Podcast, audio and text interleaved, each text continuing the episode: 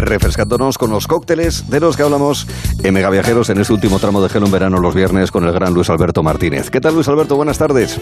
Buenas tardes, ya veo que me llama, estás preparando, además en un día tan veraniego como tenemos hoy. Sí, sí, sí, sí, señor. Que no podemos elegir una cosa mejor, precisamente sí, señor. hoy. Sí, señor. Es un cóctel fantástico que, ojo, yo solamente por alguna que otra experiencia, eh, degústenlo con eh, algo en el estómago, porque con el estómago vacío, cuidado, que te puedes pillar una melopea bastante curiosa si no lo tomas con moderación. ¿Qué nos vas a elaborar, Luis Alberto? Pues mira, vamos a hablar del pisco sour. El pisco sour, el pisco es un aguardiente que, bueno, pues defienden los chilenos, defienden los peruanos, Sí. casos que en los dos sitios, los países, se hace el pisco sour realmente maravilloso, ¿no? Al fin y al cabo es mezclar el aguardiente, un aguardiente seleccionado de uvas con, con el sour que une lo que es el limón, incluso en algunos se le pone un poco de clara de huevo, bien batido en costelera, es un cóctel realmente muy, muy refrescante que, como tú bien dices, estas cosas tan refrescantes y fresquitas entran muy bien, pero hay que tener mucho cuidado porque luego el resultado es realmente potente, ¿no? Pero eso ocurre con cualquier otro tipo de bebida. Creo que siempre debemos de hablar y recomendar con moderación cualquier tipo de bebida alcohólica que hagamos. Cuanto menos mejor, pero cuando lo hagamos con moderación. Y este un pisco a mí me encanta, me, me parece una combinación perfecta, porque además, eh, ¿con qué le vamos a acompañar hoy? Hoy, lógicamente, con un buen ceviche. El ceviche preparado también con astáceos de lima o limón, pues el pisco sour lleva limón. Qué mejor combinación y armonización de un pisco sour con un buen ceviche de lobina, sobre todo corvina, cualquier pescado sea terso, nos va de maravilla. Creo que es una combinación perfecta. Son aperitivos en los cuales ese sorbo de pisco sour por ese bocadito de ceviche me parece una armonización realmente perfecta, Arturo. Mm, Sí, señor. Podríamos tener al frente el Pacífico, sea desde Perú o sea desde Chile, y detrás a nuestra espalda los Andes, eh, mientras tomamos el pisco sour en, en- en cualquier caso. Así es, así es. En cualquier caso es, es maravilloso. Yo para mí es uno de los grandes cócteles y en verano creo que hablar de él me parece una maravilla eh, al margen de que digamos que es más Perú, más Chile, Ya. me da lo mismo. Al y Es otra cosa. un- Es, es universal. Perfecta, Exactamente, es universal.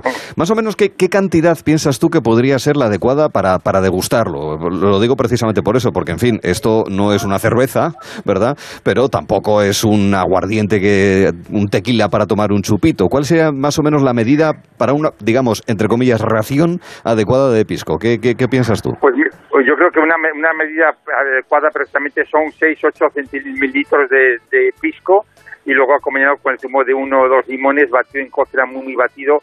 El, el hielo nos va a hacer dos funciones. La primera, enfriar, refrescar y, y otra muy importante es equilibrar el alcohol. Mm. Luego, al, al, al derretirse un poquito el, el, el hielo, equilibra un poco el alcohol. Entonces, yo creo que esa proporción es bastante y lo que sí es que de alguna manera eh, no es una bebida como una cerveza de trago largo, una bebida de chorros más cortos, que a pesar de ser frío, pues bueno, aunque te apetezca ver tragos más largos, yo creo que hay que tener la moderación y hacerlo más cortito. Sí, señor. Eso es importante. Y degustándolo poco a poco. Eh, ¿Tú piensas que tiene que estar muy frío, más bien temperatura ambiente? ¿Qué, qué piensas? ¿Cómo lo recomendarías? No, yo lo recomendaría muy frío. De hecho, cuando los manejamos y hacemos los potes en costelera, siempre decimos batirlos como 15 segundos. Y en 15 segundos batidos con el hielo es que es suficiente.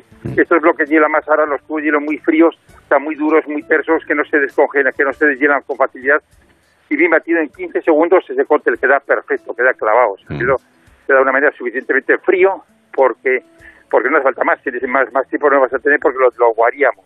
Entonces, creo que en esos 15 segundos de batido en costelera nos quedaría perfecto. Mm. Y un detalle importante, uno de los ingredientes que es crucial además para que le dé esa textura levemente untuosa es eh, la clara de huevo, como nos acabas de indicar anteriormente, clara de huevo directamente en el vaso mezclador, es decir, no hacer nada con en- ella en la co- previamente, ¿no? directamente en la costelera. Además, son claras de huevo que ya compramos pasteurizadas. No es, no, no, hombre, Ah. no. Si no tiene otra cosa, la clara de huevo también vale, pero lo mejor es usar clara de huevo pasteurizada y entonces ya no hay ningún tipo de riesgo, absolutamente ninguno. Y con el batido enérgico que se hace durante los 15 minutos en la costelera, es suficiente para que esa, clara, incluso cuando sirvamos, nos queda una especie de espumita blanca por encima que realmente es muy bonito, es muy atractivo. Lo hace esos dos tonos de- en el vaso, o sea que queda fenomenal. Sí, señor. ¿Y la copa? ¿Qué- ¿Qué tipo de copa utilizarías? Porque yo vaso. lo que... Ah, en vaso corto. Ah, en Sí. vaso corto, vale, porque la copa típica así triangular tipo No. Martini no lo acabo No, yo de no. ver. No, no, es más cerrado, ¿no? Mm. Esto es para vaso corto y sí que es cierto que actualmente lo mismo que ha evolucionado la cocina, la cocina ha evolucionado muchísimo y ahora mismo hay unos diseños de vasos y recipientes como continentes para cualquier tipo de contenido, realmente que los hace mucho más bonitos, mucho más atractivos. Eh, aunque el contenido sea el mismo, pero sí es verdad que no es lo mismo poner una copa en otra, eso varía mucho la presentación y a la hora de tomarlo también es muy muy importante. Mm. ¿Y, tú le pondrías algún adorno, ya no te digo una sombrilla, o ponerle algún tipo de condimento que potencia, no sé, a lo mejor mente, a lo mejor es una burrada lo que voy a decir, pero no sé, menta picada tal vez, no no no sé, ¿tiene sentido no, o no? No es necesario, si acaso un poco de limón, una rodaja de limón, algo que ah. decore el, vaso con una rodajita de limón incrustada, sujetada en el propio vaso es suficiente, no hace no hace falta no hace falta nada más. Otra cosa es que volamos un mismo a la actualidad.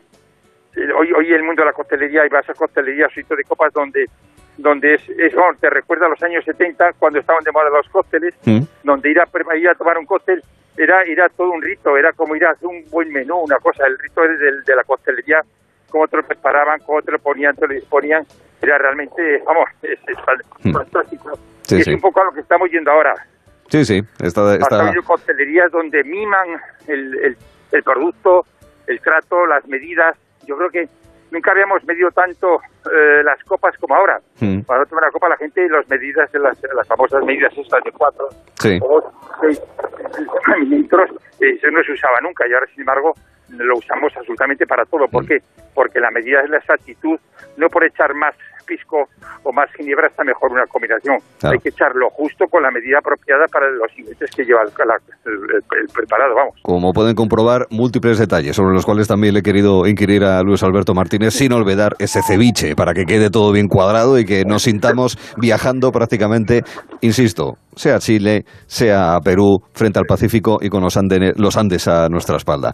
Luis Alberto, brindemos con este pisco. Cuídate y un abrazo hasta el viernes que viene. Un abrazo hasta el viernes. Gracias. Seguimos ruta. Hello.